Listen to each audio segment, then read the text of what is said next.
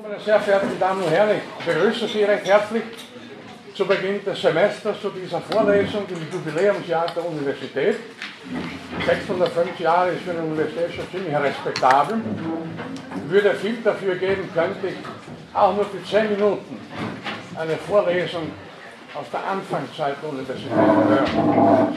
Wir haben die Leute gesprochen, wir haben die Studenten verhalten, Studentinnen gab es ja keine, aber wir leider nicht möglich sein, bleiben wir also in der Gegenwart, obwohl gerade diese Vorlesung uns ja weit zurück in die Vergangenheit führen wird, in die Evolution.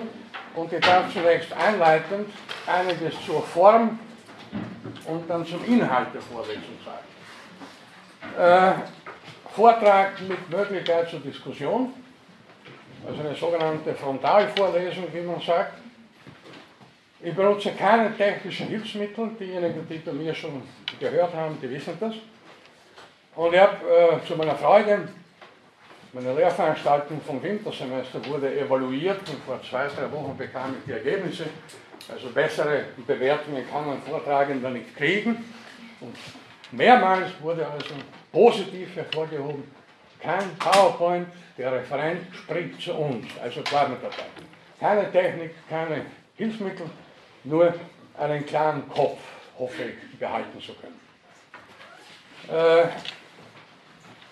allerdings werde im Laufe, des, im Laufe des Semesters Ihnen einige Unterlagen auch aushändigen, einige Skizzen, Illustrationen zur Untermauerung einiger der Themen, die wir besprechen werden. Ich werde immer, das wissen auch die bei mir schon Vorlesungen besucht haben, zu Beginn jeder Vorlesungseinheit kurz wiederholen, was zum letzten Mal geschah. Ja, äh, Anrechenbarkeit, sofern Sie das nicht sowieso aus dem Vorlesungsverzeichnis äh, entnommen haben. Äh, die Vorlesung gilt für zwei Module, und zwar BAM 11 und 14. Das eine ist Natur und Mensch und das zweite Gegenwartsphilosophie. Also das hat die Studienprogrammleitung sehr zutreffend eingeordnet. Ja, auch dann gleich vier Prüfungstermine gibt es immer zu jeder Vorlesung schriftlich. Äh, der erste Termin Ende Januar, ach, Ende Januar, Ende Juni, Anfang Juli. Ich bin im Wintersemester noch. Äh, dann der zweite zu Beginn des äh, nächsten Wintersemesters, der dritte irgendwann von Ende November, Anfang Dezember und der vierte schließlich dann am Ende des nächsten Semesters. Soweit also zum Formalen. Eine Frage an Sie. Wer studiert nicht Philosophie im Hauptfach? Also ganz wenige. Die Mehrzahl also Philosophie. Na gut, dann zum Inhalt der Vorlesung über Evolution, Evolutionstheorie. Ich werde heute eine ganz allgemeine Einführung in das Thema geben. Ich möchte vorweg aber nur gleich, gleich sagen, dass wenn hier von Evolution die Rede sein wird, äh, dann in allererster Linie von biologischer Evolution, also Evolution der Organismen einschließlich des Menschen, also nicht über die Evolution des Kosmos und dieser Dinge, Evolution der Lebewesen und äh, des, einschließlich des Menschen. Ich werde in dieser Vorlesung zunächst einmal allgemein, wie gesagt, äh, in das Thema einführen dann die Frage klären, was Evolution überhaupt ist, was Evolutionstheorie bedeutet, was die Aufgaben der Evolutionstheorie sind. Äh, das, das, Thema Evolution und Schöpfung wird uns ausführlich beschäftigen. Das ist derzeit, die letzten 20 Jahre ungefähr, wieder ein sehr aktuelles Thema. Evolution und Schöpfung bzw. Evolutionstheorie versus Schöpfungsglauben. Ich werde mich mit der Frage beschäftigen, wir werden mit der Frage beschäftigen, kann man Evolution beweisen? Wie ist da die Beweisstruktur verglichen mit anderen wissenschaftlichen Theorien bzw. Disziplinen? Dann natürlich wird äh, die Frage aufgeworfen, äh, wie kam man überhaupt auf den Evolutionsgedanken, was, sind, was waren da die geistesgeschichtlichen, ideengeschichtlichen Voraussetzungen? Was sind die Erkenntnisvoraussetzungen der Evolutionstheorie und des Evolutionsdenkens. Natürlich wird Darwin eine zentrale Figur sein. Darwins Theorien, und dann auch die Weiterentwicklung der Evolutionstheorie nach Darwin. Und vor allem wird es dann auch darum gehen, die philosophischen Konsequenzen aus der Evolution bzw. aus der Evolutionstheorie zu diskutieren. Wir können gleich eines festhalten, die Evolutionstheorie ist die zentrale Theorie in den Biowissenschaften, die große Klammer gewissermaßen, die alle Einzelerkenntnisse der Biologie zusammenhält und eine der zentralen Theorien der Naturwissenschaften überhaupt. Merkwürdigerweise tun viele Philosophen heute nach wie vor so, als ob es die Evolutionstheorie gar nicht gäbe. Es wird wenig, nicht nur hier an dieser Universität, auch an vielen anderen Universitäten in der Philosophie, deutschen vor allem, in der Philosophie wenig von Evolution bzw. Evolutionstheorie gesprochen. Das ist merkwürdig, wie gesagt, eine der zentralen Theorien der Naturwissenschaften mit enormen, wie wir sehen werden, philosophischen, anthropologischen, auch sozialwissenschaftlichen, kulturwissenschaftlichen Implikationen bzw. Konsequenzen. Also hier besteht ein Defizit, ein Defizit gewissermaßen. Das will ich versuchen hier ein wenig äh, auszugleichen. Das sind einige allgemeine Bemerkungen, die Sie nicht unbedingt mitschreiben müssen, das nur, wie gesagt, zur Einführung. Details folgen dann in größerer Tiefe bzw. Ausführlichkeit. Äh, wenn Sie heute populäre Medien zur Evolution bzw. Evolutionstheorie konsultieren, unter Anführungszeichen, da finden Sie viele Missverständnisse, die Sie über Jahrzehnte äh, mitschleppen gewissermaßen. Äh, vor allem Darwin wird häufig nach wie vor grundlegend missverstanden. Da kann man also lesen, Darwin war der Begründer der Evolutionstheorie, was nicht stimmt, wie wir sehen werden. Darwin habe gesagt, der Mensch stammt vom Affen ab, das stimmt natürlich so auch nicht. Es gibt erstens nicht den Affen, sondern vier Arten von Menschenaffen, Schimpanse, Bonobo, Gorilla und Orangutan und dann circa 350 Arten anderer Primaten. Also bitte, von welchem Affen sollte der Mensch abstammen und vom Gegen, von den gegenwärtigen sowieso nicht. Also das sind, wie gesagt, einige der Missverständnisse, die man in der populären Presse heute und auch in allgemeinen Diskussionen immer wieder antreffen kann.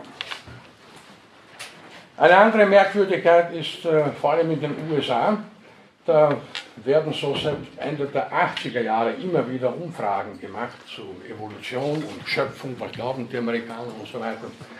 Und derzeit ist der Stand so, dass 47% aller Amerikaner die Evolution völlig leugnen.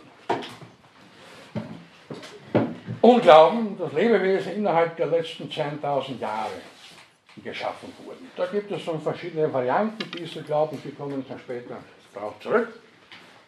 Bemerkenswert, merkwürdig, die Tendenz steigt. Die 47% sind jetzt, vor ein paar Jahren waren es nur 44%.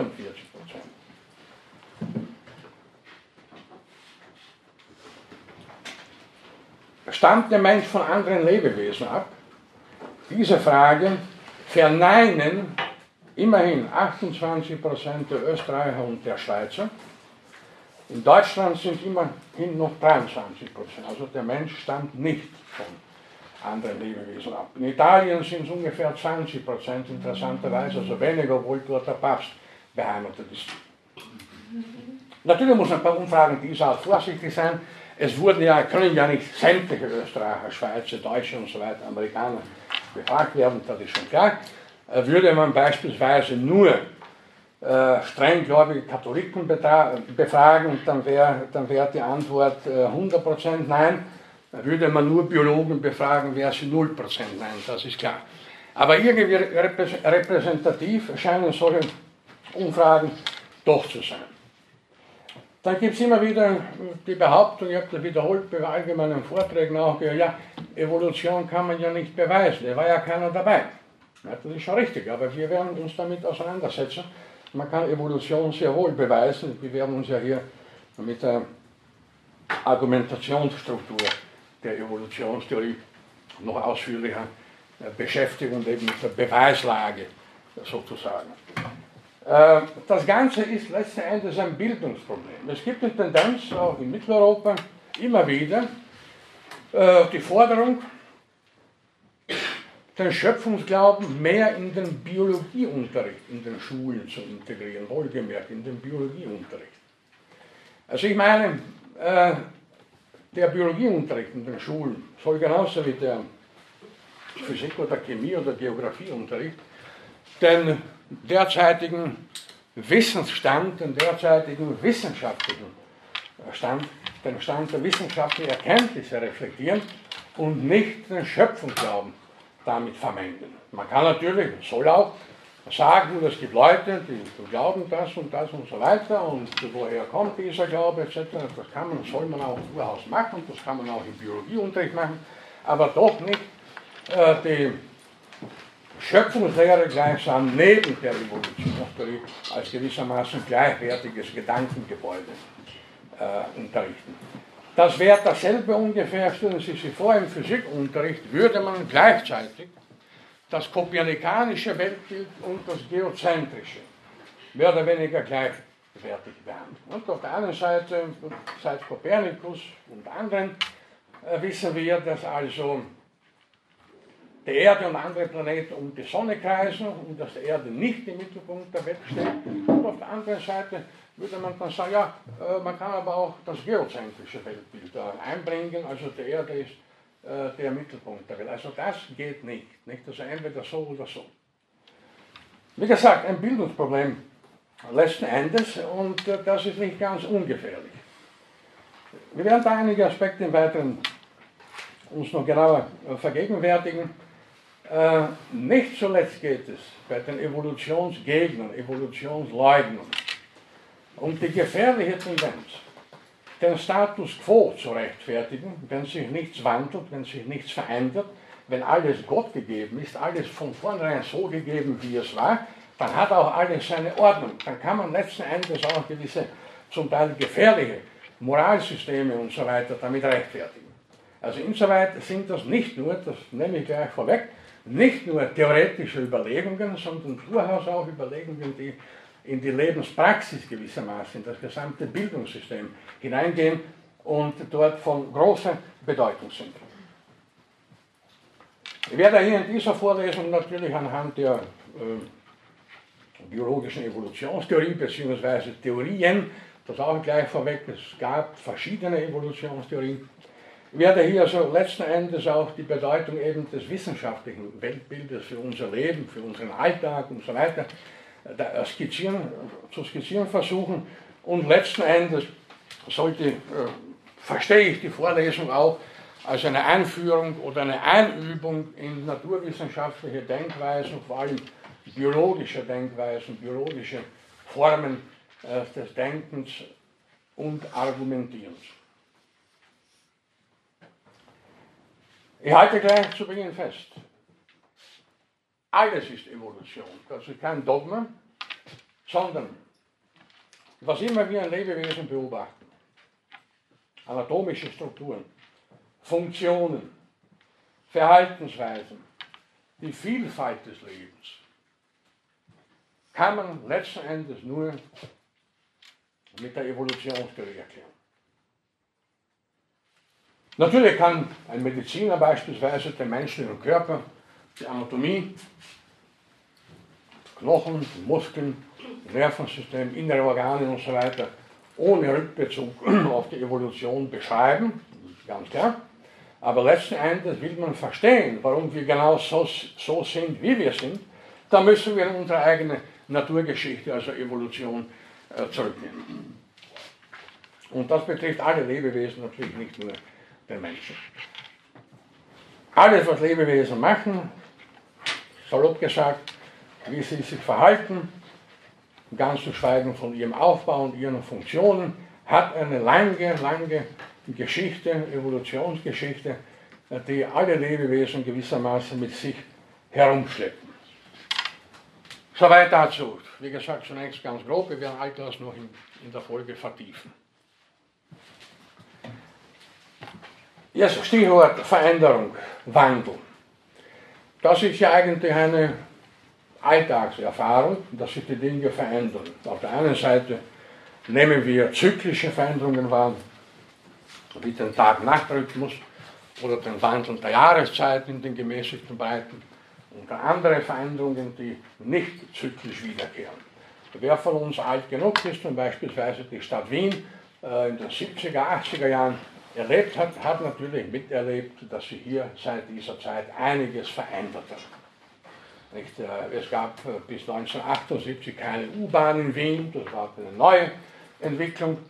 Äh, als ich hier studiert habe in den 70er Jahren, da gab es eine Menge Cafés und Restaurants, die es heute nicht mehr gibt. Dafür gibt es wieder andere, die es damals nicht gab. Es gab eine Menge Buchhandlungen, die es heute nicht mehr, nicht mehr gibt, aber dafür gibt es wieder andere, die es früher nicht gab und so weiter und so fort. Also, Klar, das, in dieser Stadt hat sich einiges verändert. Auch die Autos waren in den 70er Jahren anders als heute. Die Straßenbahnen haben anders ausgeschaut. Äh, die Leute waren zum Teil anders gekleidet und so weiter und so fort. Wenn man noch weiter zurückgeht, äh, da kannten einige von uns noch Leute, äh, die den Kaiser persönlich gesehen haben. Völlig andere Zeit.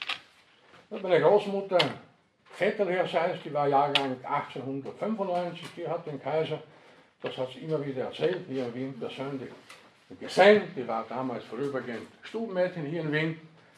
Und daher weiß ich also von Augenzeugin, es gab einmal einen Kaiser. Die weiß er aus Geschichtsbüchern, so wie wir alle das wissen.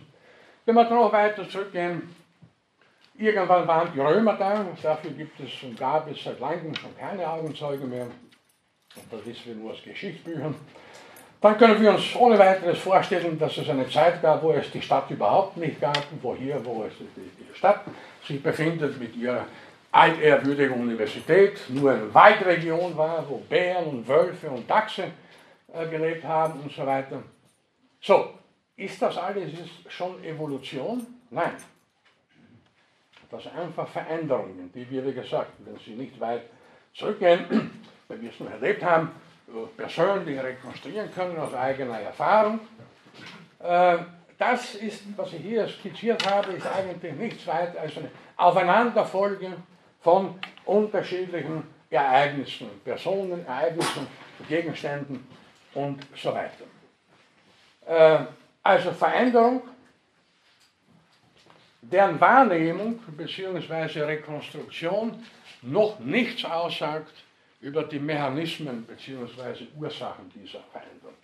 Und genau das ist dann, und wir werden darauf, wie gesagt, bald zurückkommen, genau das ist natürlich äh, der Hauptpunkt jeder Evolutionstheorie, den Wandel kausal zu erklären. Warum verändern sich die Dinge? Gut, Aufgabe der biologischen Evolutionstheorie ist nicht, äh, die Entwicklung der Automobile in Wien zu rekonstruieren, auch nicht äh, die Kaiser, Könige und Fürsten, die es da gab, das ist ganz klar, sondern es geht um auch wesentlich längere Zeiträume und die Rekonstruktion äh, der, wie gesagt, Mechanismen bzw. Ursachen von Veränderungen in eben sehr langen Zeiträumen. Soweit ganz, ganz allgemein äh, zur Einführung. Und jetzt konkreter, was ist eigentlich Evolution bzw was sind die Aufgaben der Evolutionstheorie.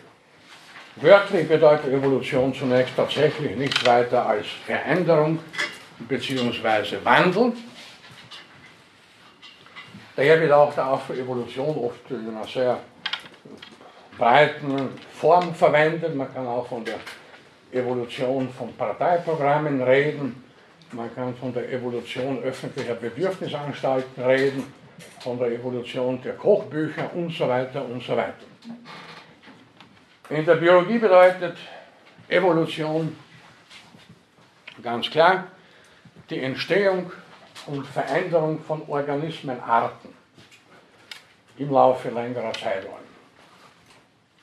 Da jede Art durch ein eigenes genetisches Informationsprogramm charakterisiert ist, bedeutet das, dass Evolution eine ständige Veränderung von genetischen Informationsprogrammen bedeutet.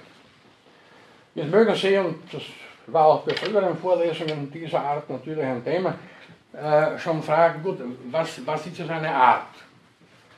Art oder Spezies. Darüber gab es in der Biologie, zum Teil heute noch, viele Kontroversen, die durchaus auch philosophischer Natur waren, beziehungsweise sind, zumindest erkenntnistheoretischer Natur.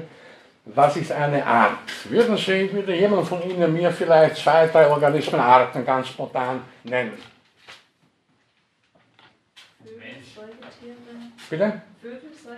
Ah, das sind keine Arten, Frau Kollegin. Das sind ganz große Gruppen. Also, eine Art ist etwa der Rotfuchs oder der Honigdachs oder die Honigbiene, der Feldhase, der Feldhamster und so weiter und so weiter.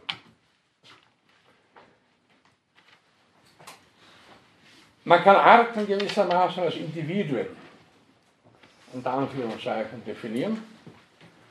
Sie unterscheiden sich von allen anderen Arten durch, wie gesagt, ein ganz spezifisches genetisches Informationsprogramm und sind daher nicht miteinander kreuzbar. Also ein Feldhase kann sich nicht mit einem Fuchs erfolgreich paaren. Und ein Rotkehlchen mit äh, einem, einer Mehlschwalbe genauso wenig. Da gibt es genetische Barrieren. Eine Art wird daher definiert als eine Fortpflanzungsgemeinschaft, was sich schart und paart, nenne ich eine Art, poetisch gesagt.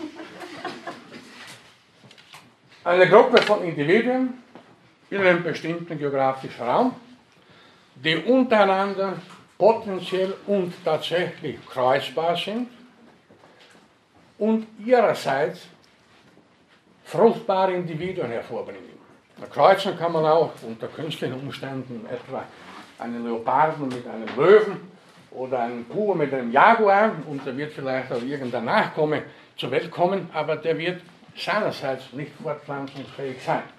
Das wird ein einmaliges Experiment und an der Stelle schon wieder abgebrochen.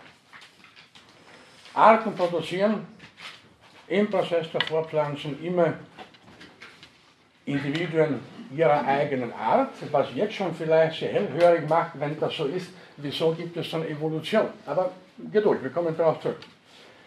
Also Arten als Fortpflanzungsgemeinschaften in einem bestimmten geografischen Raum, Gruppen von Individuen, das können größere oder kleinere Gruppen sein, die untereinander fortpflanzungsfähig sind, sich miteinander fortpflanzen.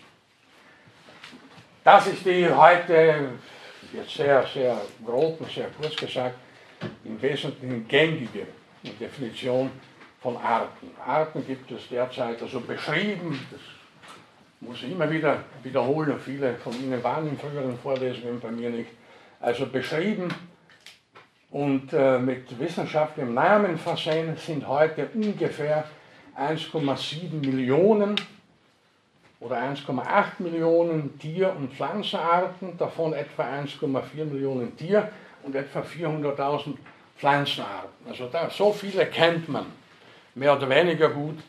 So viele sind jedenfalls äh, wissenschaftlich benannt und beschrieben. Die tatsächliche Anzahl wird aber vorsichtig auf mindestens 5 bis 10 Millionen geschätzt. Das heißt, die Mehrzahl kennen wir noch gar nicht. Das sind meistens dann natürlich relativ kleine, unscheinbare Arten, vor allem aus, dem riesigen, aus der riesigen Armee der Wirbellosen, vor allem Insekten. Insekten sind die größte Artengruppe, äh, die es überhaupt gibt, mit etwa einer Million Arten, davon allein 350.000 Käferarten. Also wie gesagt, man kennt die meisten noch gar nicht. Das ist eigentlich eine Tragödie, wenn man bedenkt, äh, dass äh, Menschen längst, nicht alle Menschen, aber einige, längst danach suchen, ob es außerirdisches Leben gibt und, und äh, mit teuren Forschungsprojekten Signale aussenden, hoffen, dass da vielleicht irgendwer sich zurückmeldet äh, worauf man wahrscheinlich lange warten wird, während wir hier auf der Erde, auf unserem eigenen Planeten, den großen Teil unserer Mitbewohner, wenn sie so wohl noch gar nicht kennen. Und während wir dabei sind, während Zoologen, Botaniker dabei sind, diese ungeheure Formenfülle äh, zu finden, äh, das Repertoire bekannter Arten zu ergänzen mit neuen Arten, sterben ununterbrochen Arten aus, beziehungsweise werden sie unter dem Einfluss des Menschen ausgerottet, direkt oder indirekt ausgerottet, indem, also indirekt, indem man ihre Lebensräume zerstört, sodass, auch eine Paradoxie gewissermaßen für die gesamte Biologie, sodass wir viele Arten überhaupt nicht kennenlernen werden, dass sie ausgestorben sein werden, bevor überhaupt äh, fachkundige Zoologen und Botaniker sie aufgespürt haben werden. Aus der Paläontologie, der Wissenschaft vom Leben der Vorzeit, Vorzeit und Anführungszeichen, also der Wissenschaft der ausgestorbenen Lebewesen, äh, sind ungefähr 300.000 fossile Arten äh, bekannt und beschrieben. Das ist ein winziger Bruchteil aller, die es einst gegeben haben muss. Also man, hat, man kann hochrechnen, dass im Laufe der Erdgeschichte, seit es Leben auf der Erde gibt, seit knapp 4 Milliarden Jahren, insgesamt etwa eine Milliarde von Arten existiert haben und wieder ausgestorben sind. Da sind dann wieder die heute existierenden, ob das 5 oder 10 Millionen sind, mögen es 20 Millionen sein, ein winziger Bruchteil aller Arten, die je auf der Erde existiert haben. Jetzt habe ich vorhin gesagt, also Arten sind Fortpflanzungsgemeinschaften, das kann man dann empirisch recht gut überprüfen anhand von heutigen Arten. Schwierig wird es natürlich bei fossilen Arten. Und die kann man nicht mehr kreuzen. Man kann Versteinerungen nicht miteinander kreuzen natürlich. Äh, das geht nicht. Und da greift dann die Definition, die biologische Definition im engeren Sinne nicht mehr.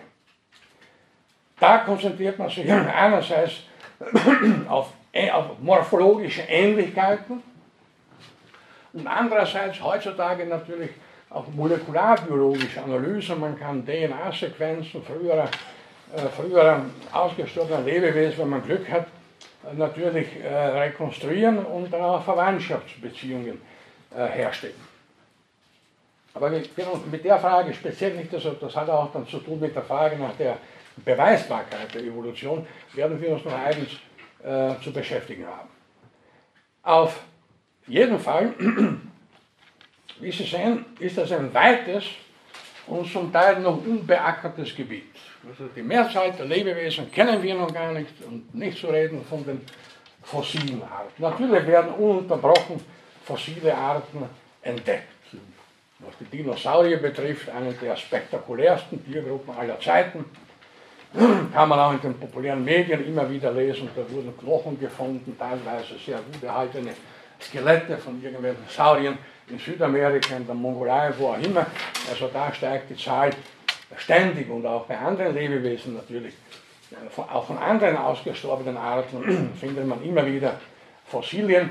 Also die Zahl 300.000 ist nur eine momentane Zahl. In 100 Jahren, wenn es da noch Paläontologen gibt und überhaupt Menschen gibt, wird sich die Zahl vielleicht verdreifacht haben.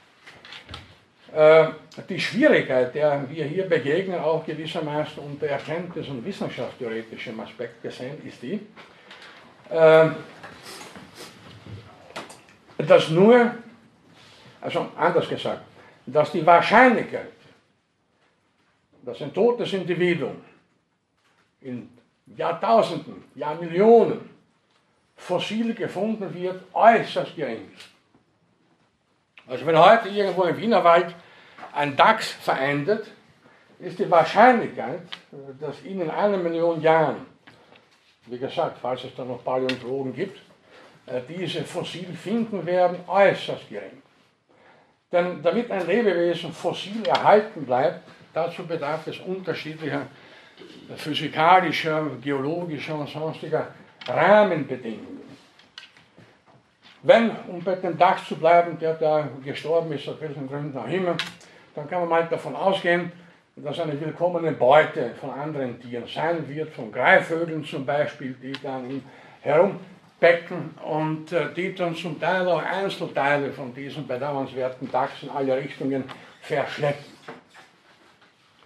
Dann kommt dazu geologische Phänomene, wie gesagt, Bodenerosion und so weiter, dass einzelne Teile von, diesem, von dieser Kreatur noch weiter verschleppt werden.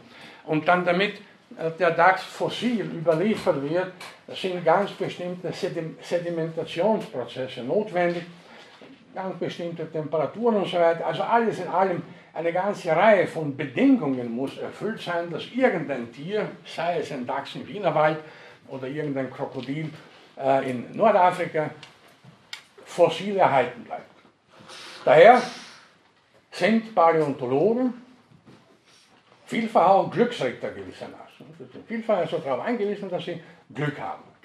Und wir hatten, wir kommen darauf zurück, äh, für die Evolutionstheorie sogar großes Glück, weil es, und das ist ein häufiger, ein häufiger Punkt der Skepsis und der Evolutionsskeptiker, weil es nämlich eine ganze Reihe fossiler Zwischenformen gibt. Gelegentlich konnte ich schon bei populären Vorträgen etwa die Frage hören, ja, wie konnte sich aus Insekten Menschen entwickeln? Das bringt mich fast äh, in Unruhe, so eine blöde Frage. Es hat ja niemand behauptet, dass sie aus Insekten direkte Menschen entwickeln. Wann sind die Insekten entstanden? Vor circa 400 Millionen Jahren. Menschen bzw. Menschenartige gibt es seit circa 5 Millionen Jahren. Und dazwischen also ja Millionen sehr lange komplizierter Prozesse. Und wie gesagt, niemand hat jemals ernsthaft behauptet, dass sich irgendein Insekt, eine Honigbiene beispielsweise, in einen Menschen verwandelt. Wir haben also, wie gesagt, zum Glück eine ganze Reihe von Übergangsformen über sehr, sehr lange Zeiträume, die dann sehr wohl zeigen, wie so ein Wandel, wie gesagt, in sehr langen Zeiträumen stattfinden kann. Es hat nie jemand behauptet, äh, dass irgendein Ziegenbock über Nacht sich in ein Krokodil verwandeln kann. Das gibt in, in, Science-Fiction-Filmen und so weiter. Sie kennen das vielleicht. Spinnen sind, da, Spinnen sind da ganz beliebte Tiere, weil Spinnen sind für viele von uns eher unangenehme Geschöpfe. Ja, durch eine Mutation gibt es dann plötzlich über Nacht Spinnen mit 4 Meter Körperhöhe und so weiter, die da alles kahl fressen. Äh, davor brauchen Sie keine Angst zu haben, es wird nie äh, solange es in dieser Welt einigermaßen mit rechten Dingen zugeht, vier Meter große Spinnen geben. Das geht aus unterschiedlichsten Gründen nicht und schon gar nicht über Nacht. Also noch einmal, es haben sich nicht aus den Insekten direkt Menschen entwickelt, sondern da gab es unzählige Zwischentöne, wenn Sie so wollen, unzählige Zwischenstufen, Seitenzweige und so weiter. Und im Laufe sehr, sehr langer Zeiträume hat sich dann Evolution gewissermaßen Schritt für Schritt abgespielt. Und äh, wie gesagt, wir haben für viele, äh, in, in, einigen, nein, recht vielen Fällen, vor allem was Wirbeltiere betrifft, auch Übergangsformen. Übergangsformen zwischen Fischen und Amphibien, zwischen Amphibien und Reptilien und zwischen diesen und Vögeln und zwischen Reptilien und Säugetieren. Das ist natürlich nicht unwesentlich, denn so kann man dann ziemlich lückenlos, lückenlos und Anführungszeichen, den Stammbaum der Wirbeltiere, äh, uns Menschen eingeschlossen, äh, rekonstruieren. Also noch einmal, äh, nachdem sich, wir kommen ja dann auch darauf zurück, noch Evolution nicht über Nacht abspielt, sondern in langen Zeiträumen, ist ja auch genug Zeit geblieben, äh, dass sich aus ganz anders gearteten Lebewesen dann Arten, die heute existieren, herausentwickelt haben. Also, noch einmal, niemand hat jemals als ernsthafter Evolutionstheoretiker behauptet, aus Insekten sind Menschen geworden oder ich weiß nicht, aus, aus äh, Spinnen sind Fische geworden oder aus Fischen sind Schimpansen geworden. Das hat wirklich nie jemand ernsthaft behauptet. Aber merkwürdigerweise, das habe ich nicht nur einmal gehört, diese Frage auch in Interviews und populären Medien. Wie kann man sich denn erklären, dass aus Bakterien Menschen entstanden sind? Ja, bitte, wo waren die Bakterien? Vor 3,8 Milliarden Jahren, wo waren damals die Menschen? Natürlich sind die Menschen nicht aus Bakterien heraus entstanden. Das wäre ja dann wirklich ein Wunder. Ähm, wenn wir nochmal kurz zu den Fossilien zurück, also äh, wie gesagt, die Fossilüberlieferung ist äußerst lückenhaft insgesamt, aber immer mehr fossile Arten werden entdeckt und wie gesagt zum Glück immer wieder auch äh, Übergangsformen.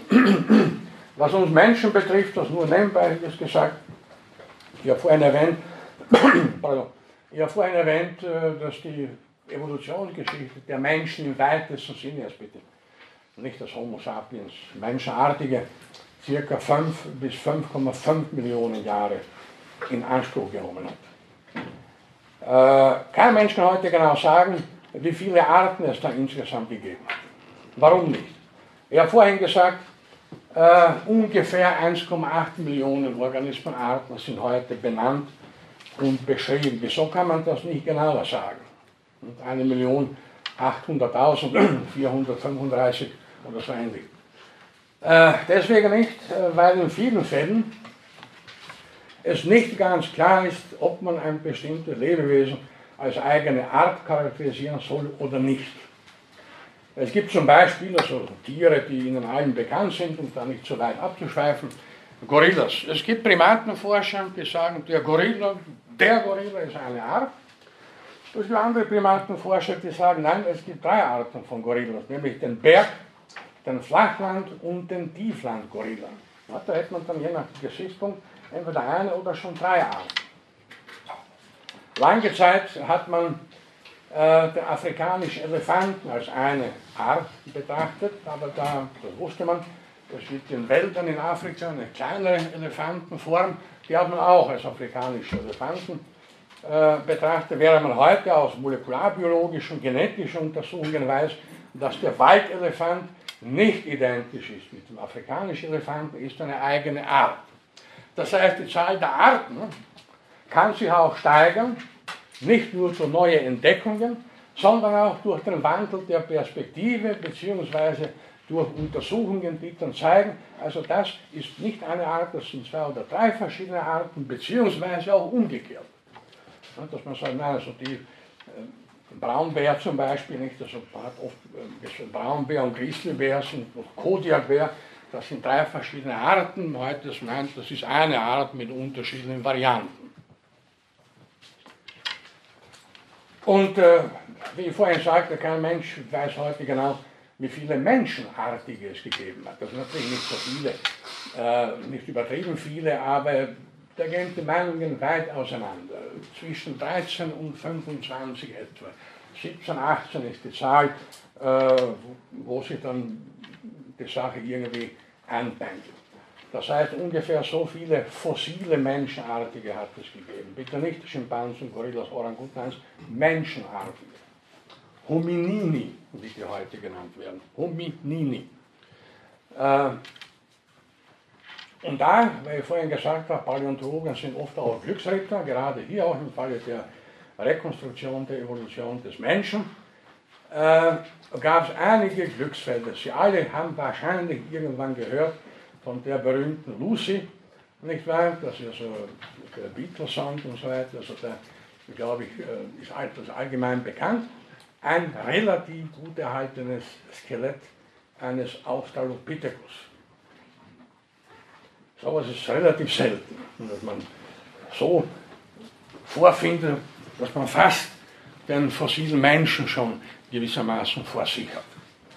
Seltenheiten sind auch Glücksfälle für Paläontologen, zum Beispiel die Mammuts, die man im Permafrost in Sibirien praktisch noch mit Haut und Haar gefunden hat. Ich war also insoweit selten und ein Glücksfall, weil ja in der Regel nur Hartteile fossil erhalten sind, die aus irgendwelches äh, feines Gewebe, Fleisch und Anführungszeichen wird ja nicht fossilisiert. Das, das, das verschimmelt, das wird aufgefressen, das verfault. Es sind ja Hartteile in erster Linie und fast ausschließlich Hartteile, die überhaupt fossil überliefert sein können. Wie gesagt, daher ist dann das Finden von einem ganzen Tier praktisch, nicht wahr? Äh, das ist dann eine Sensation. Daher sind auch die Mammuts natürlich relativ sehr gut bekannte Tiere, die ja praktisch jedem Kind, glaube ich, heute ein Begriff sind. Gewaltige Elefanten, die da einst in, in, im heutigen Sibirien und zum, zum Teil auch in, in, in den gemäßigten Zonen existiert haben. Sie sehen schon jetzt, um das hier festzuhalten, die Evolutionstheorie ist kein dogmatisches, starres Gebilde mit vorgefertigten Antworten für alles und jedes. Es gibt eine ganze Reihe auch von Perspektiven, wie gesagt, wie eine Art definiert wird, welche eine Art ist und so weiter. Das hängt dann oft auch von der, sagen wir, Philosophie des betreffenden Zoologen ab. Und das ist auch der große Unterschied zwischen einer naturwissenschaftlichen Theorie und einem Schöpfungsglauben oder irgendeinem starren Glauben an irgendetwas. Man hat wiederholt gesagt, dass die Evolutionstheorie ihrerseits ja im Laufe der Jahrhunderte eine Evolution durchmacht hat, sich verändert hat, durch verschiedene neue, stets neue Erkenntnisse auch an Substanz gewonnen hat, dass Erklärungsmuster verbessert, verfahren wurden und so weiter und so weiter. Also wir haben hier kein starres Gebilde von uns, sondern wie für die Wissenschaft ganz allgemein gilt, es gibt keine ersten äh, Tatsachen und keine letzten Gründe. Also alles ist im Fluss gewissermaßen. Nochmal zurück also zur Frage, was ist, eine, was ist Evolution? Wie gesagt, also die Veränderung von Organismenarten in mehr oder weniger langen Zeiträumen, womit, womit wir uns auch noch dann beschäftigen werden. Und was ist jetzt Evolutionstheorie?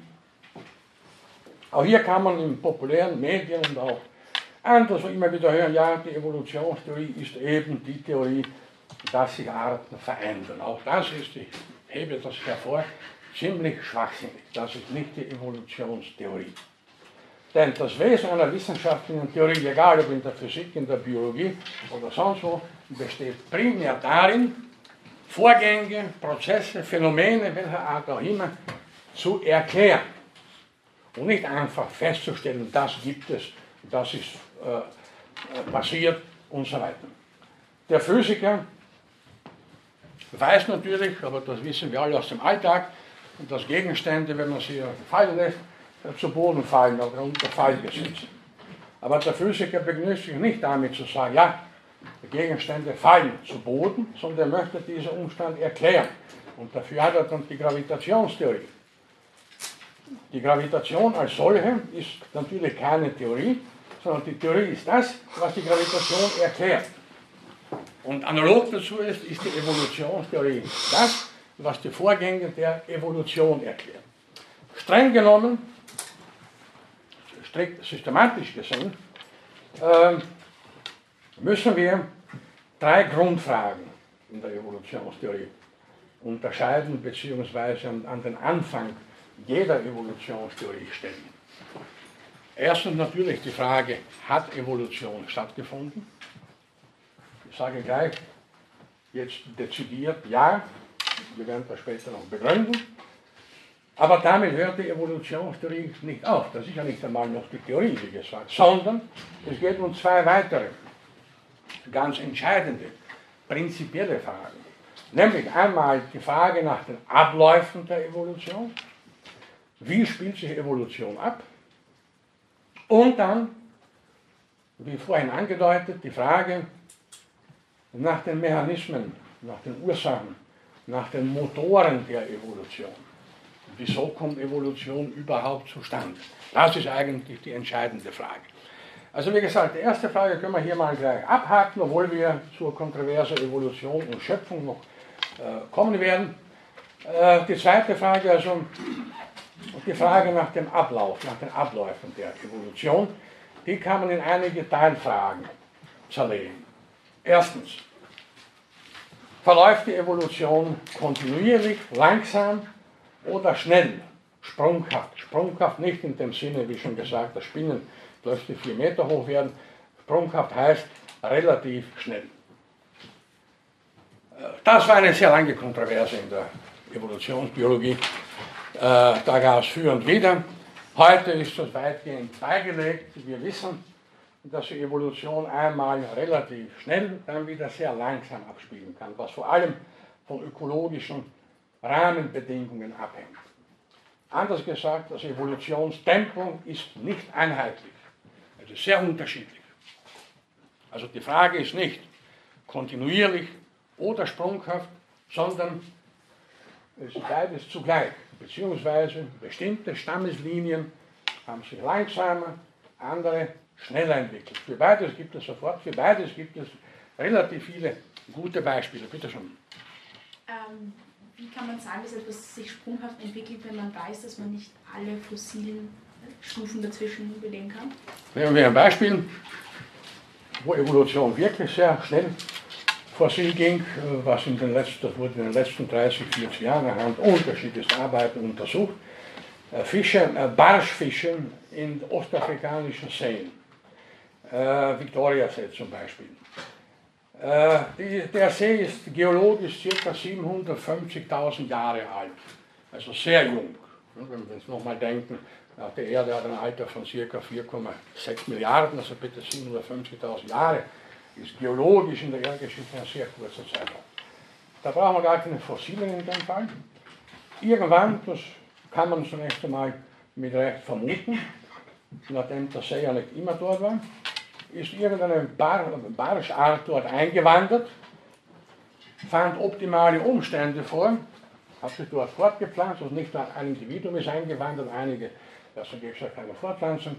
Und heute, bis heute kennt man dort ca. 800 verschiedene Barscharten. Inzwischen sind es nur noch 400, weil 400 davon ausgerottet wurden, aber das ist wieder eine andere Geschichte.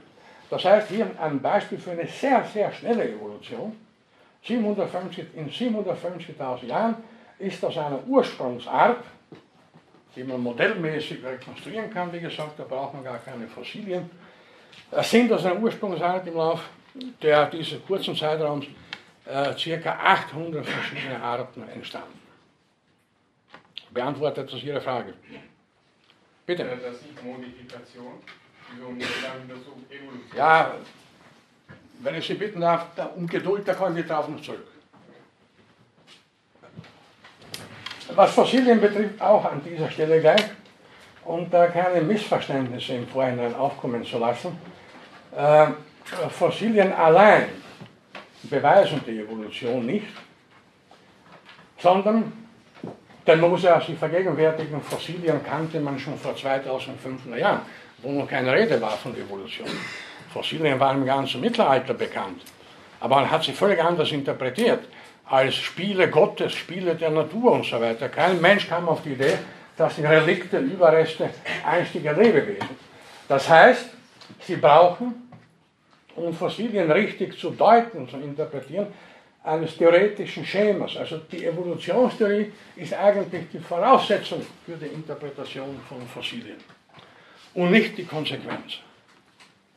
Sie haben hier, hier eine Wechselwirkung gewissermaßen gegeben, aber das wird uns noch, bitte um Geduld, beschäftigen, wenn wir zur Argumentationsstruktur der Evolutionstheorie kommen. Jede Naturwissenschaft, das kann man vielleicht ganz allgemein an dieser Stelle betonen, weil das auch philosophisch von Belang ist, jede Naturwissenschaft ist letzten Endes Theorien geleitet. Wissenschaft ist keine Anhäufung, keine lineare Ansammlung von sogenannten Fakten, die dann immer mehr werden, sondern Wissenschaft ist vor allem zumal Naturwissenschaft charakterisiert dadurch, dass es einige elementare Theorien gibt, die dann die Fülle der Fakten erst einordnen. Und insoweit betrifft das eben auch die Fakten äh, der Paläontologie, die Fossilien, die bedürfen, um richtig interpretiert zu werden, eben der Evolutionstheorie. Aber auch das wird uns noch etwas näher äh, später beschäftigen. Gut, also das war die erste Frage, sprunghaft oder kontinuierlich. Die Frage stellt sich so heute eigentlich nicht mehr, weil beides möglich ist. Das hängt, wie schon gesagt, von unterschiedlichen, vor allem ökologischen Umständen ab. Also die afrikanischen Buntbarsche sind gewissermaßen ein Extrembeispiel für schnelle Evolution, Extrembeispiele für sehr langsame. Es sind ganze Organismengruppen wie beispielsweise Skorpione, die es seit ungefähr 400 Millionen Jahren gibt und die sich im Prinzip nicht nennenswert verändert haben. Sogenannte lebende Fossilien, das ist natürlich ein Widerspruch in sich, aber so werden die im Allgemeinen äh, bezeichnet. Äh, Tiere, auch Pflanzen, etwa der Ginkgo-Baum, da gibt es einen hier im, im Rathauspark. Der Ginkgo-Baum ist ein lebendes Fossil, nicht wahr? Ein Relikt aus einer äh, vergrauen Vorzeit. Seine Gattung hat sich im Laufe der Zeit kaum nennenswert verändert. Also das sind gewissermaßen die zwei Extreme. Auf der einen Seite 750.000 Jahre, dann stehen gleich 800, vielleicht sogar mehr. Arten auf der anderen Seite, ja Millionen, dann zwar auch Arten entstehen, aber sehr langsam. Und Arten, die sich von anderen nicht sehr stark unterscheiden, beziehungsweise wo der selbe Bauplan unter Anführungszeichen über Jahrmillionen hinweg mitgeschleppt wird. Daher können wir an dieser Stelle auch schon festhalten, die Evolution kann unter zweierlei Gesichtspunkten betrachtet werden.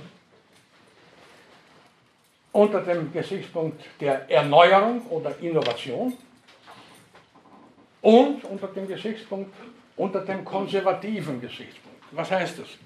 Natürlich bedeutet Evolution ständig, also ständig ist noch einmal in langen Zeiträumen Veränderung, Wandel der Arten, aber, also das ist Innovation, aber sie konserviert auch bestimmte Grundstrukturen. Das das Ihnen allen am besten bekannte, wohl aus dem Bio Biologieunterricht bekannte Beispiel äh, ist das Skelett und die Gliedmaßen der Wirbeltiere. Alle Wirbeltiere haben einen Kopf, eine Wirbelsäule mit oder ohne Schwanzanhang und vier Extremitäten. Nur halt unterschiedlich ausgeprägt durch ökologische und sonstige äh, Mechanismen. Äh, die Fische haben Flossen und die Vögel haben die Vorderextremitäten so Flügel äh, entwickelt, genauso wie oder ähnlich mit den Fledermäusen. Die Maulwürfe haben die Vorderextremitäten zu Grabschaufeln umgebildet und dann haben wir wieder eine ganze Reihe von Vierbeinen, wie die Antilopen, Gazellen und so weiter. Die Vierbeine bei Menschen sind die Vorderextremitäten zu Händen ausgeprägt. Aber egal was Sie nehmen, jedes Wirbeltier hat vier Extremitäten. Jetzt mögen einige von Ihnen äh, aufstehen, äh, nicht alle Schlangen haben keine Extremitäten, aber auch Wirbeltiere, Reptilien. Was ist da passiert? Äh, die hatten Extremitäten in grauer Vorzeit, die waren nicht immer so, wie sie heute da, äh, herumschlängeln. Das weiß man. Und man kann das sogar heute noch an, bei einigen großen Schlangenarten, Pythonschlangen und so weiter, erkennen, die haben noch rudimentär Extremitätenanhänge in ihrem Körper. Diese haben aufgrund, also die Extremitäten haben sie aber aufgrund ganz spezieller Beanspruchungen, aufgrund einer Spezialisierung auf die schlenkende, kriechende Leben, Lebensweise im Laufe der Zeit reduziert. Das heißt, noch einmal grundsätzlich, alle Wirbeltiere sind im Grundgang charakterisiert durch Kopf, Wirbelsäule, vier Gliedmaßen. Insekten übrigens haben alle sechs Gliedmaßen, Spinnen haben alle acht. Der Unterschied aber zwischen Spinnen und Insekten auf der einen Seite, Wirbeltieren auf der anderen, ist der, dass die Wirbeltiere über ein Innenskelett verfügen. Deswegen können sie ein schweres Gewicht tragen, wenn Sie an die Dinosaurier denken oder an den Blauwal mit 33 Meter Körperlänge und 150 Tonnen Körpergewicht. Das ist bei Tieren wie Insekten oder Spinnen nicht möglich. Die haben kein inneres Stützskelett. Und das zeigt auch schon, warum Spinnen sich nie in vier Meter große Monster verwandeln können und warum irgendeine Ameise nicht drei Meter hoch werden kann und so weiter und so weiter. Äh, jetzt bin ich fast, fast äh, abgeglitten von dem, was ich vorhin eigentlich sagen wollte. Ja, also konservierender, konservativer und innovativer Aspekt. Die Evolution, Anthropomorph gesagt, arbeitet eben schon innovativ, aber auch sparsam. Was sich bewährt, bleibt, solange es irgendwie funktioniert, möglichst lange bestehen. Gesagt, alle Insekten und auch da wieder mit Abweichungen, Abwandlungen haben sechs Beine. Also das ist äh, bitte für jeden von Ihnen, der vielleicht doch noch irgendwann Insektenforscher werden möchte, mal schon eine gute Voraussetzung zu wissen, wenn du irgendwas kriegt, das hat acht Beine, das ist kein Insekt. Oder nur zwei, dann ist das ganz sicher kein Insekt. Es sei denn, anderen wurden abgerissen, aber da wird das ja nicht so fröhlich herumkriegen. ähm, also, Evolution, Sprungkraft oder kontinuierlich, noch einmal beides. Die zweite Teilfrage in dieser, also wir sind ja immer noch bei der Frage 2, wie verläuft Evolution formal, wie läuft sie ab? Da war die erste Frage, also Sprungkraft oder kontinuierlich. Und die zweite Frage ist, gibt es Gesetzmäßigkeiten der Evolution? Das ist ja etwas, was ja die Naturwissenschaften grundsätzlich interessiert, Gesetzmäßigkeiten in der Natur zu finden.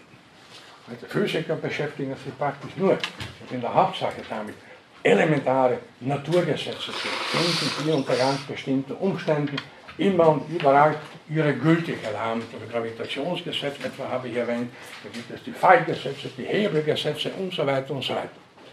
Wie ist das jetzt in der Evolution? Gibt es Evolutionsgesetze? Da muss ich gleich sagen, dem strengen Sinne wie physikalische Gesetze gibt es sie nicht. Und das ist auch ein elementarer Unterschied zwischen Physik und Biologie. Davon diejenigen, die im letzten Semester bei meiner Vorlesung waren, mögen sich erinnern. Äh, die Biologie ist keine exakte Wissenschaft, unter Anführungszeichen. Sie hat es mit sehr flexiblen Gebilden zu tun, mit fließenden Übergängen.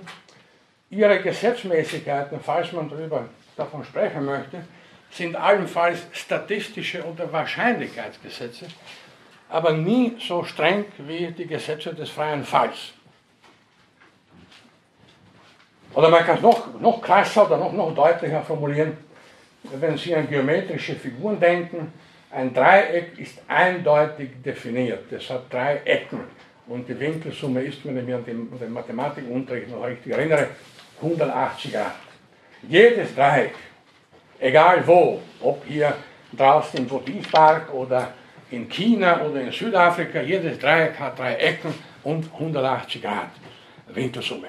Jeder, der ein Dreieck zeichnen möchte, muss drei Ecken, drei Eckpunkte haben, die er dann mit drei Linien verbindet, die dann eben 180 Grad ergeben. Bitte. Ja, aber wäre nicht in Darwins Theorie äh, einfach der Spruch Survival of the Fittest äh, selbst irgendwo ein Gesetz?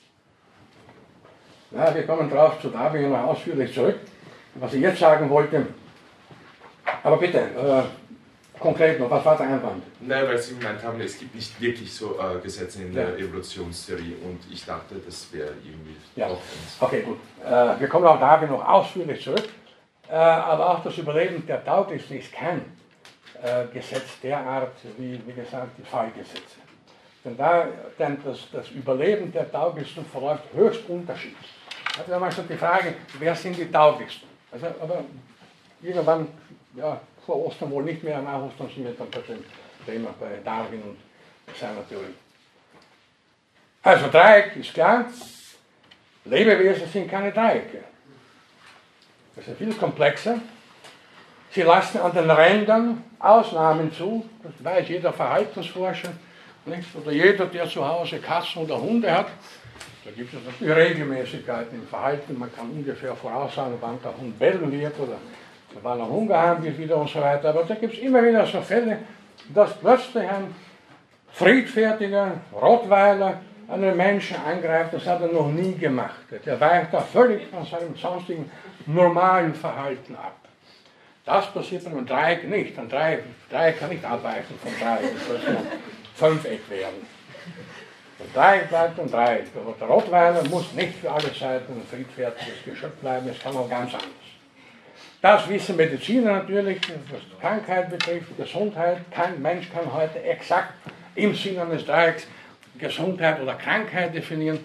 Kein Mensch kann exakt heute äh, Begriffe wie Art, haben wir schon gesagt, so exakt definieren wie Dreiecke. Niemand kann Begriffe wie Individuum, Pflanze, Tier, Mensch exakt definieren.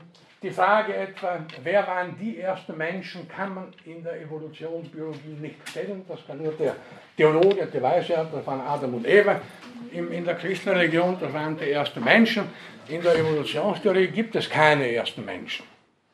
Da kann man dann drüber lang gestalten, wie waren da die Übergänge, was war da schon menschenartig, was ist noch mehr affenartig und so weiter. So präzise, so exakt kann man das natürlich nicht machen wie äh, äh, geometrische Figuren beziehungsweise exakte physikalische Gesetze. Also, es gibt keine Gesetzmäßigkeiten der Evolution in diesem strengen Sinne wie in der klassischen Physik. Äh, in der klassischen Physik wohlgemerkt, die Quantenphysik ist schon wieder was ganz anderes. Ähm, aber es gibt natürlich Regelmäßigkeiten. Und ein Prinzip kann man bei der Gelegenheit natürlich, da muss man immer wieder hervorheben, das dann schon fast gesetzesartigen Charakter hat. Das ist das Prinzip der Irreversibilität oder Nichtumkehrbarkeit der Entwicklung. Die Evolution, ich sage das immer wieder plakativ, besteht aus lau lauter Einbahnstraßen. Geisterfahrer sind nicht zugelassen. Eine Entwicklungslinie Wale beispielsweise, das weiß man auch heute, stammen von vierbeinigen Säugetieren ab. Das waren ursprünglich Landbewohner vor 40, 50 Millionen Jahren. Der Weg zurück von einem heutigen Blauwal oder auch einem heutigen Delfin, die ja auch Delfine sind oder Wale oder Bottwal, was auch immer, zurück zu einem Vierbeiner, der ist ein für alle Mal versperrt. Die Wale können nicht einmal oder schon gar nicht obwohl sie wie Fische ausschauen inzwischen, klarerweise im Wasser ist die Fischform sehr günstig für die Fortbewegung. Sie können nicht zu den Fischen zurück und wieder zurück zur Kiemenatmung.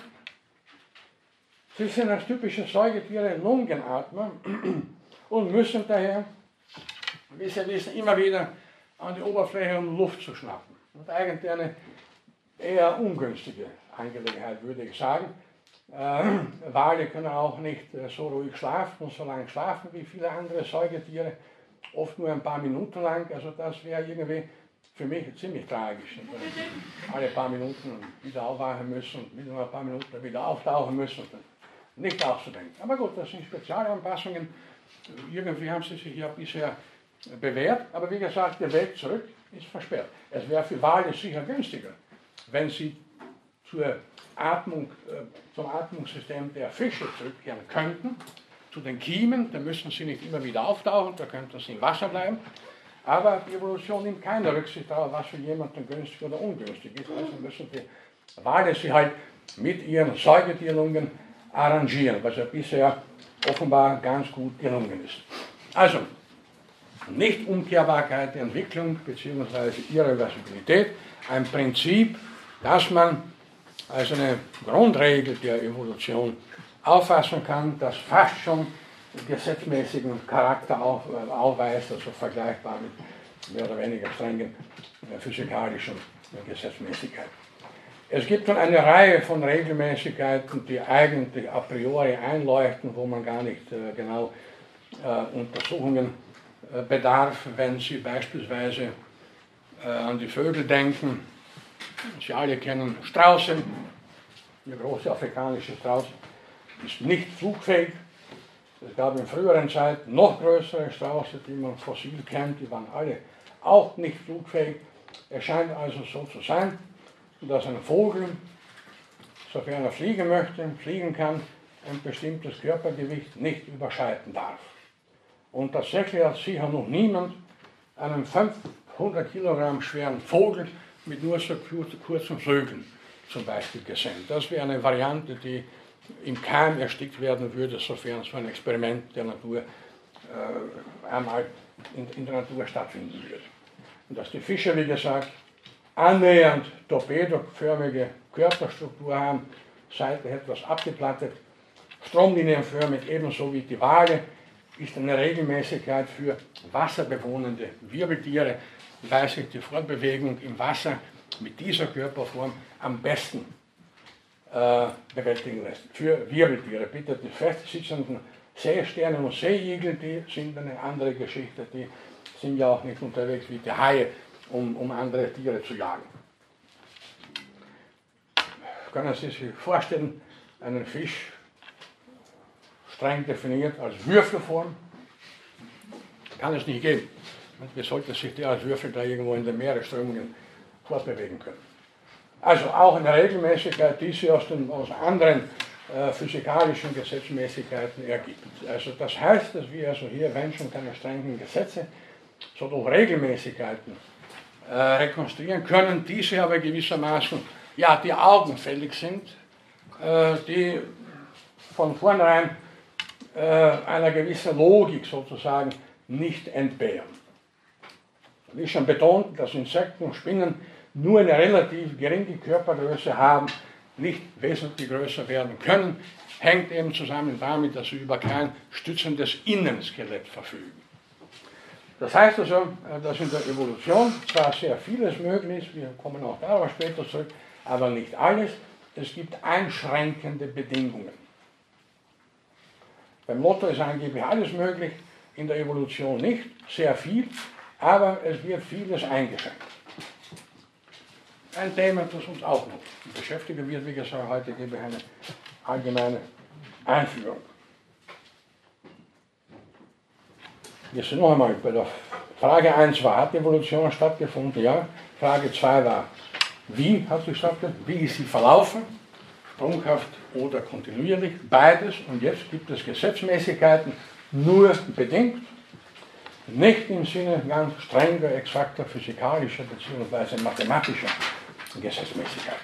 Und die dritte Teilfrage hier ist eine gewaltige Geduldsprobe für alle, die sich mit Evolutionsbiologie empirisch beschäftigen, nämlich wie hängen die einzelnen Organismenarten, Organismengruppen miteinander stammesgeschichtlich zusammen. Anders gefragt, wer ist mit wem wie verwandt?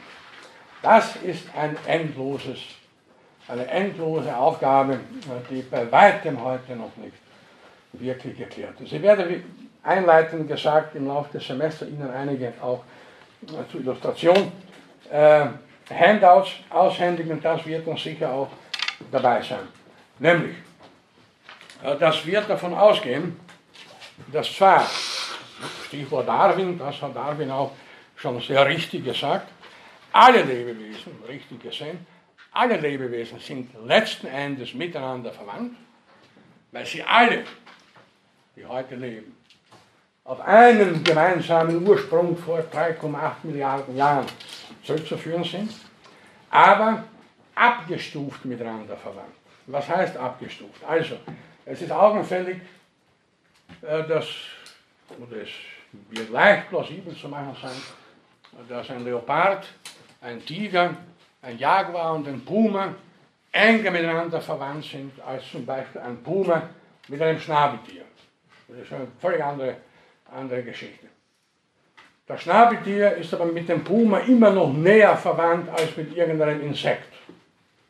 Und Insekten sind mit Schnabeltieren und dem Puma immer noch enger verwandt als mit Bakterien.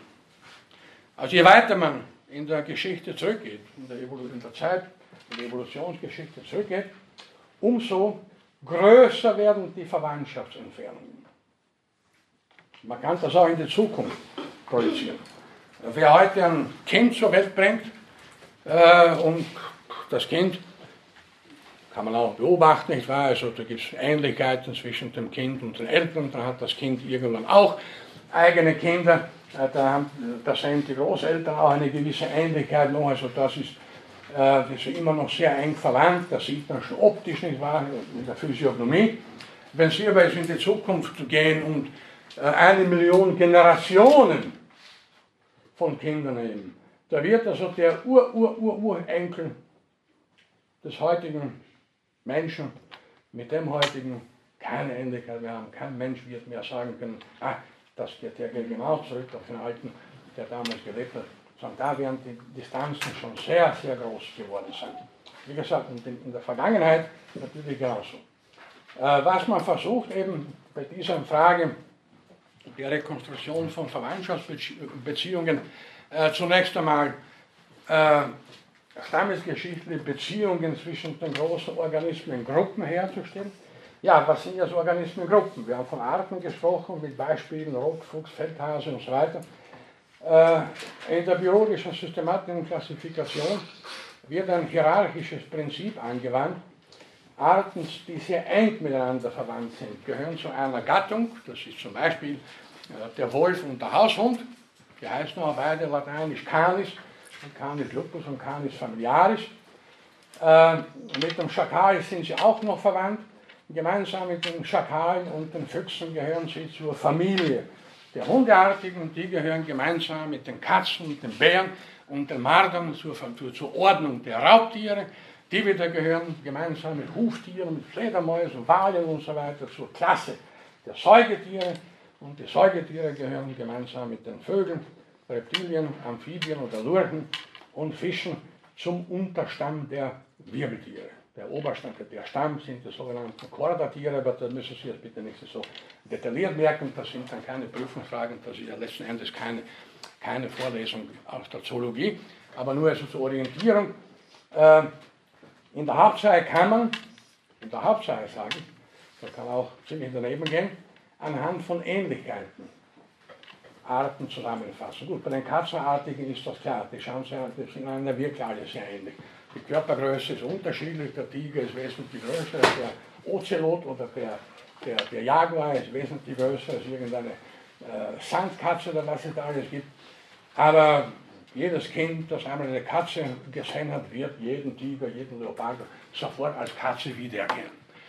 Äh, das ist nicht immer so leicht, dass man allein aufgrund der Ähnlichkeiten äh, sagen kann, die sind auch verwandt, weil sie sich so ähnlich schauen.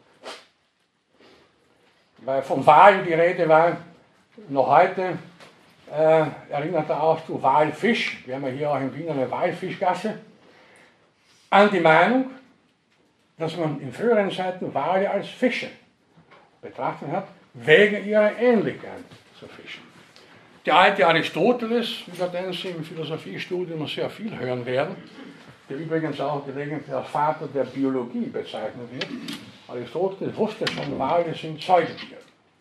Also wenn von Aristoteles die Rede ist, dürfen Sie nicht nur glauben, das war also philosophisch im engen Sinne, er war Universalgelehrter, er wird vielfach also aus der Geschichte der, der Lebenskunde und Anführungszeichen ist er nicht wegzudenken. Das war einer der ersten, die Biologie betrieben haben, obwohl es damals noch den Ausdruck Biologie gar nicht gab.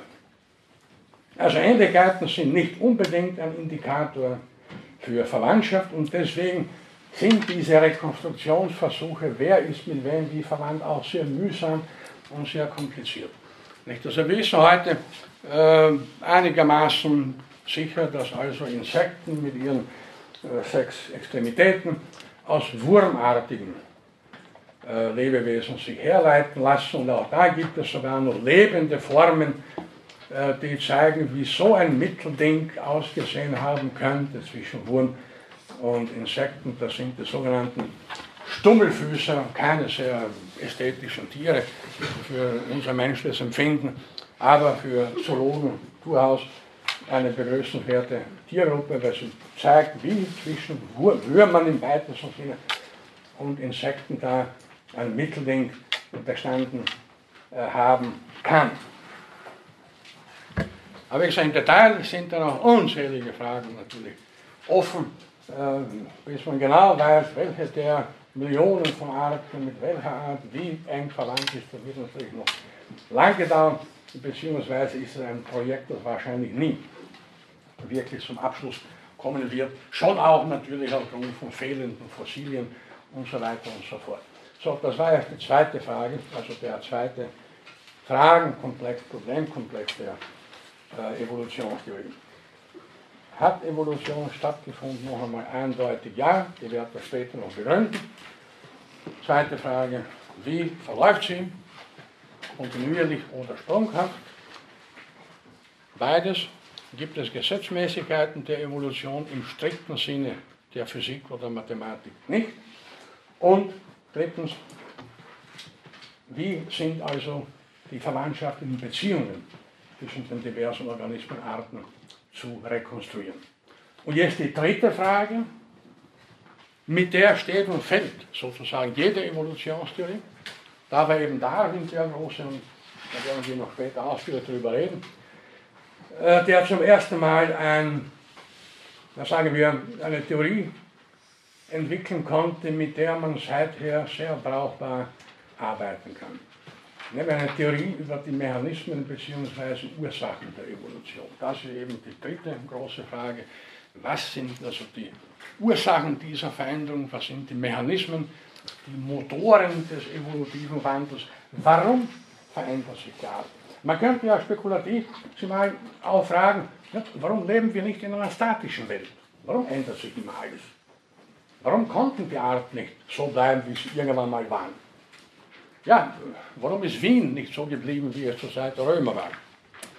Alles ist im Fluss gewissermaßen. Darwin meinte ja, das einzig Beständige in der Natur ist der Wandel. Wandel ist überall. Ja, und da ist eben die, die, die Frage und der Versuch einer kausalen Erklärung der Evolution, äh, was sind die Ursachen, was sind die Mechanismen der Evolution. Mit der Frage werden wir uns dann beschäftigen, wenn wir auf Charles Darwin zurückkommen. Soweit also jetzt ebenso äh, zu diesem Punkt, was ist Evolution, was ist Evolutionstheorie. Wie gesagt, im Rahmen der Biologie, im Rahmen der Lebewesen. Es gibt, man spricht auch von kosmischer Evolution, das ist dann die, die Geschichte des Weltalls, der Sterne und Planeten und so weiter. Man spricht von der chemischen Evolution, das ist die Evolution der chemischen Entwicklung der chemischen Elemente.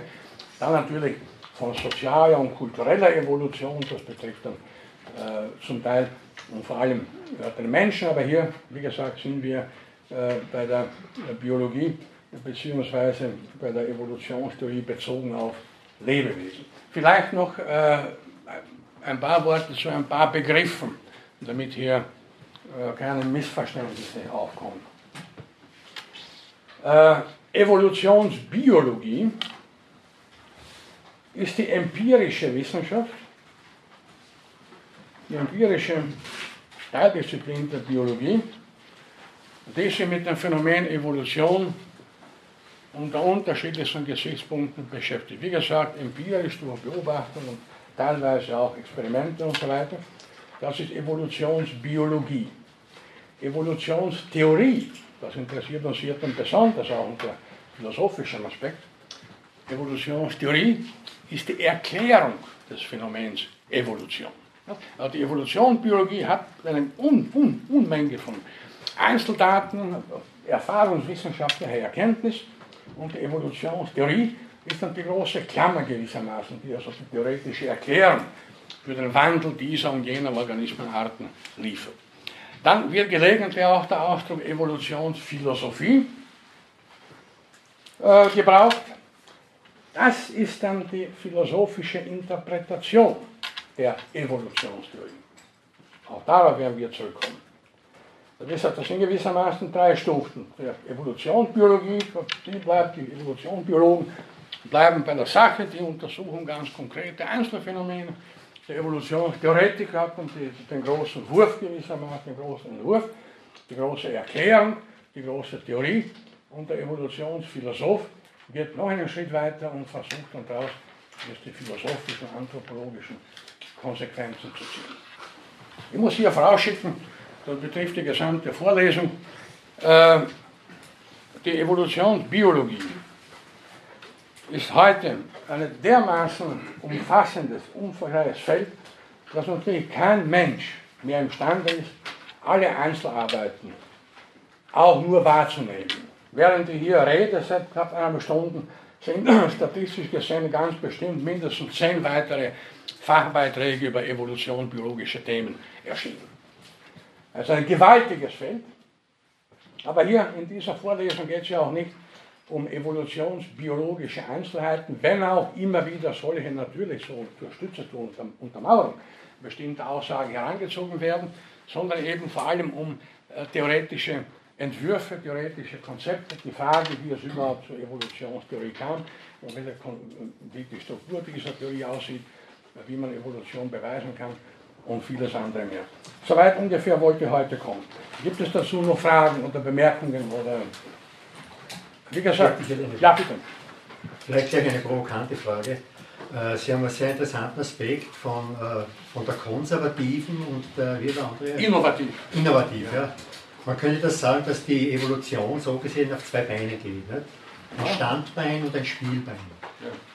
Und könnte man hier sagen, dass sich das durch die Arten notwendig durchzieht? Jetzt vielleicht eine provokante Frage. Ist das Mann und Frau? Also männlich und weiblich das Weibliche als Standbein, als konservierendes Element und das Männliche als das äh, Innovative, das Sprunghafte und das Experimentelle. Ja, wenn man das jetzt auf die Philosophie, Evolutionsphilosophie rückprojiziert, wer ist jetzt geeigneter, Philosophie zu betreiben? Oder wo ist der gemeinsame Vorfahre dieser, dieser beiden Ähnlichkeiten, die sich durch alle Arten durchziehen? Ad hoc? Ja, als Antwort, als Gegenantwort dass in der menschlichen Fortpflanzung 70% der Gene von der Mutter kommen und 30% Ja, das ist ein Zeichen, dass, dass die Frau konservativ ist. Ne? genetisches Material von der Mutter vorhanden und das kann natürlich dann im Leben des Nachwuchses wieder ausgeprägt sein, so gesehen ist mehr mütterliches genetisches Potenzial. Ja, konservativ, also ich würde eher sagen, die, die weiblichen Exemplare der menschlichen Spezies sind die, die mehr genetisches Erneuerungspotenzial tragen. Ich glaube, die wirklich provokante Frage, die spannend ist in dem Kontext, ist zu überlegen, ob bei uns Menschen dieses innovative Potenzial ausgestorben ist, da wir ja eigentlich in unserer westlichen Welt keine Evolution mehr stattfindet, weil wir eigentlich uns alle fortpflanzen können, nicht nur die fittesten oder die. Ja, aber das ist, das ist eben die Krux in der Biologie und auch in der Evolutionsbiologie. Da gibt es immer auch Ausnahmen, die die Regel dann nicht bestätigen. Es gibt eine Reihe von Organismenarten, wo es keine Weibchen und Männchen gibt, die sich ungeschlechtlich fortpflanzen.